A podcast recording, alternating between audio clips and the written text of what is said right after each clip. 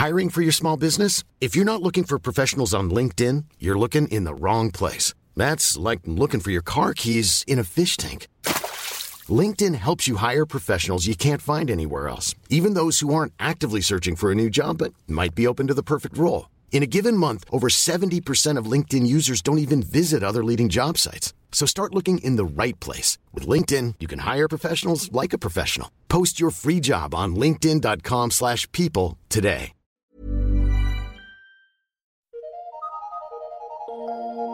Eu sou Mário Persona e essas são as respostas que eu dei aos que me perguntaram sobre a Bíblia.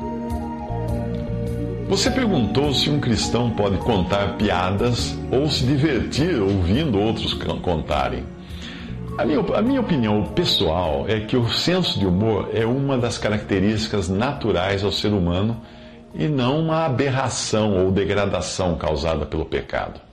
Mas, como acontece também com outros sentimentos e comportamentos humanos, existe também um humor que é fruto dessa degradação. Do mesmo modo como existe o lado sinistro do amor, do prazer, da alegria, etc. Na verdade, a falta de senso de humor pode ser considerada uma anormalidade, aí sim, resultado do pecado.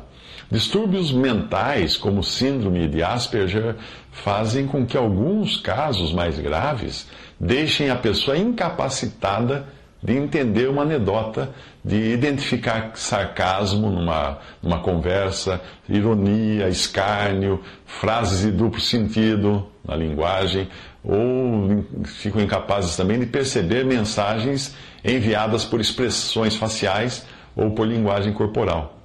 Pessoas assim também têm dificuldade para entender metáforas, analogias, linguagem hiperbólica, por exemplo, morri de rir, estou esperando você há um século, pois são pessoas extremamente literais na forma como percebem as coisas. Algumas acabam se tornando paranoicas, pois a sua cegueira emocional impede que saibam distinguir quando alguém está brincando ou falando sério, e por isso podem se achar sempre perseguidas ou criticadas. Eh, obviamente, todas essas incapacidades também ocorrem no sentido inverso, ou seja, são pessoas com grande dificuldade de relacionamento justamente por serem literais. Elas não são capazes de perceber nuances no comportamento dos outros para poderem consolá-los e nem poderiam consolar alguém que não estivesse preparado para ouvir algo direto, pois são pessoas que não conseguem falar em rodeios, em linguagem simbólica. Mesmo assim, pessoas com essa síndrome podem ser extremamente inteligentes em algumas áreas, como também costuma acontecer em casos de autismo. Portanto, entendendo que o senso de humor esteja também relacionado a essa capacidade humana de entender linguagem metafórica, ironia, sarcasmo, etc., e poder fazer uso disso na comunicação. Então, é igual nós estamos falando agora desse senso de humor. Na Bíblia, nós encontramos parábolas que só podem ser entendidas se tivermos algum senso de humor para interpretá-las como fantasias e não como realidade literal. No Antigo Testamento, nós vemos linguagem poética, descrevendo, por exemplo, o aplauso dos rios, no Salmo 98:8, o cântico dos montes, em Isaías 55:12, ou a conversa entre os animais, em Jó 12:7. Alguém com cegueira emocional não seria capaz de entender como rios poderiam aplaudir, ou como montanhas poderiam cantar, ou animais conversarem algo, falarem algo para os homens. Quando Felipe encontra-se com Natanael e fala de Jesus a Natanael, a reação do outro é de sarcasmo. Ele fala: Pode vir alguma coisa boa de Nazaré? Obviamente não se tratava de uma pergunta literal, mas trazia o sarcasmo que também é usado em muitas frases de humor. Nazaré era considerada uma cidade de quinta categoria na sociedade daquela época. Filipe então convida Natanael para encontrar-se com Jesus, e nesse encontro nós não vemos qualquer reprimenda do Senhor pelo tipo de linguagem usada por Natanael, mas apenas um elogio. O Senhor fala: Eis aqui um verdadeiro israelita em quem não há dolo. Quando Natanael pergunta de onde Jesus o conhecia, este responde com uma frase que podia ter duplo sentido. Antes que Felipe te chamasse, eu te vi, estando tu debaixo da figueira.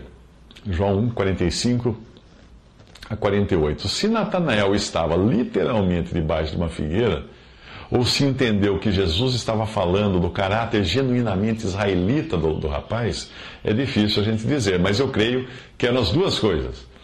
O próprio Senhor usava de parábolas que alguém sem senso de humor e sem capacidade de interpretar linguagem simbólica não conseguiria entender. Como ele podia se comparar a uma porta? Quem seria louco de construir uma casa sobre areia? Ele critica a ausência dos extremos dos sentimentos humanos, a alegria e tristeza, quando diz dos que os criticavam. Ele diz assim: são semelhantes aos meninos que, assentados nas praças, clamam uns aos outros e dizem: Tocamos-vos flauta e não dançastes, cantamos-vos lamentações e não chorastes. Isso está em Lucas 7,32. Quando nós nos lembramos de como é complexa a capacidade de percepção do ser humano, a qual inclui o senso de humor, fica difícil acreditar que Deus tivesse criado o homem à sua imagem e semelhança e que esse acabaria possuindo uma qualidade que faltaria em Deus, ou seja, senso de humor. Um dicionário define senso de humor como a capacidade de perceber ou expressar o que é cômico ou engraçado. Não é difícil enxergar algum senso de humor no que Deus fez com os filisteus que haviam roubado a arca da aliança e a colocado em seu templo pagão diante de seu ídolo Dagon. Deus poderia ter simplesmente feito o ídolo desmoronar, porém não. Quando os filisteus vão ao seu templo, encontram o grande ídolo prostrado diante da arca, numa clara indicação de que até os deuses pagãos deviam honra ao único Deus verdadeiro. Depois de colocar o ídolo de volta ao seu lugar, os filisteus voltam a encontrá-lo prostrado diante da arca outra vez, com a cabeça e as mãos cortadas fora, desta vez.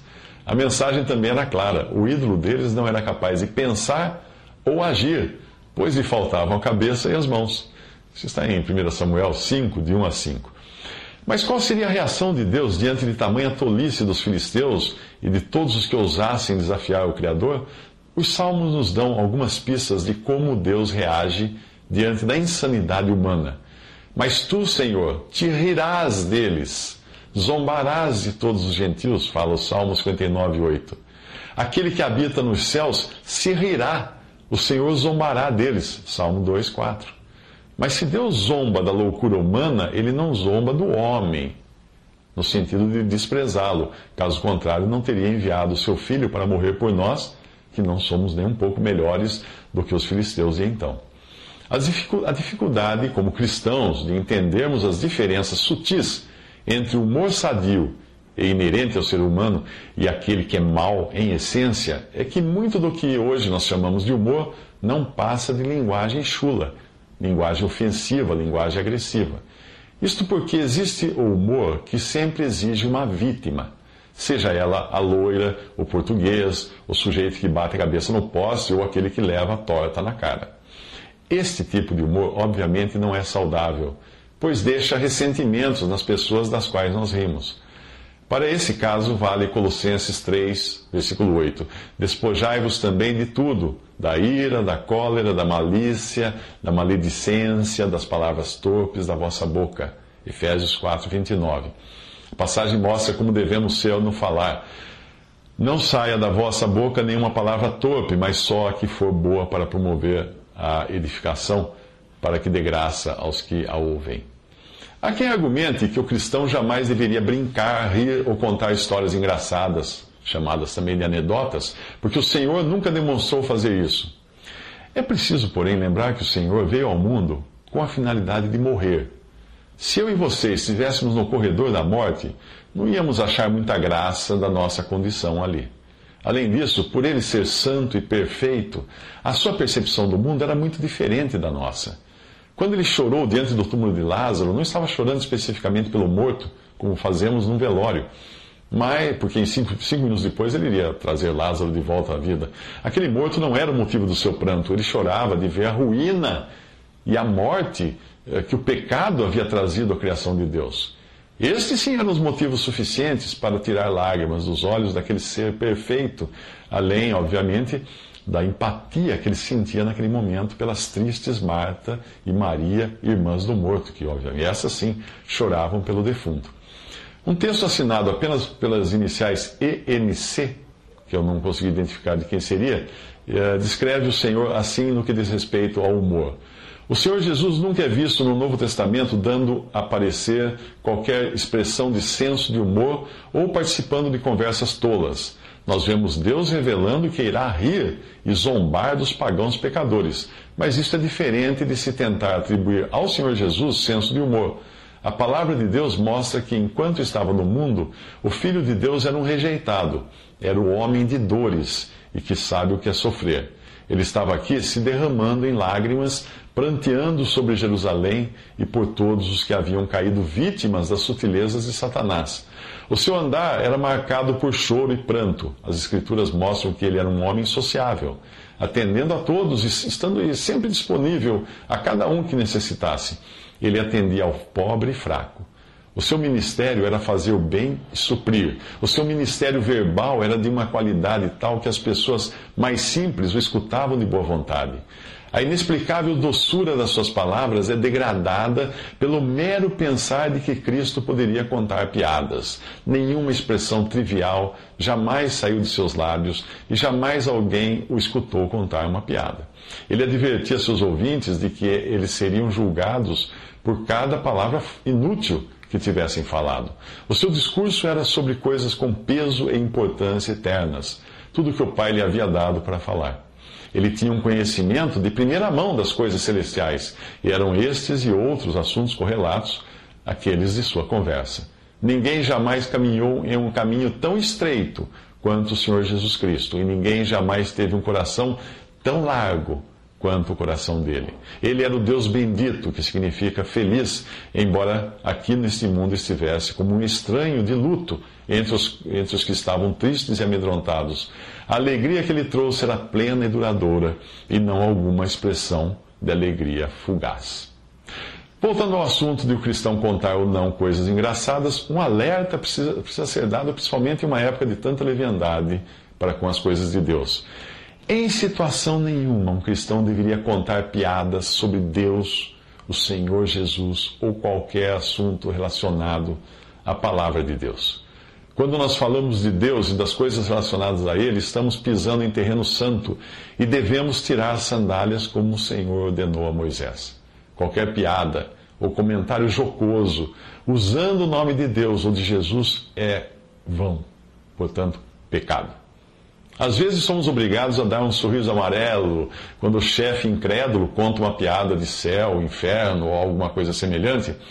Mas quando é um irmão em Cristo que faz isso, o correto é interrompê-lo para que não caia no erro e venha também a perverter os seus ouvintes com a sua linguagem torpe.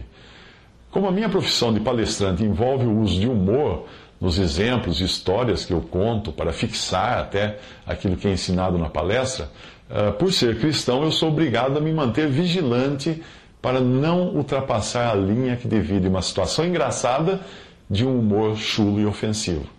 Eu tenho alguns textos nos quais eu falo uh, do humor uh, na profissão de palestrante e dou mais detalhes sobre o assunto, mostrando principalmente que o humor, que eu considero sadio em qualquer situação, é aquele envolvendo situações engraçadas do dia a dia relacionadas a nós mesmos. Aí, quando nós rimos de situações assim, não estamos ofendendo ninguém e nem deixamos mortos e feridos pelo caminho, porque nós rimos de nós mesmos, das nossas falhas, das nossas, uh, dos, dos nossos erros, das nossas fraquezas. Não é o riso soberbo do zombador que ri do outro, mas o riso que se dá conta das nossas próprias fraquezas.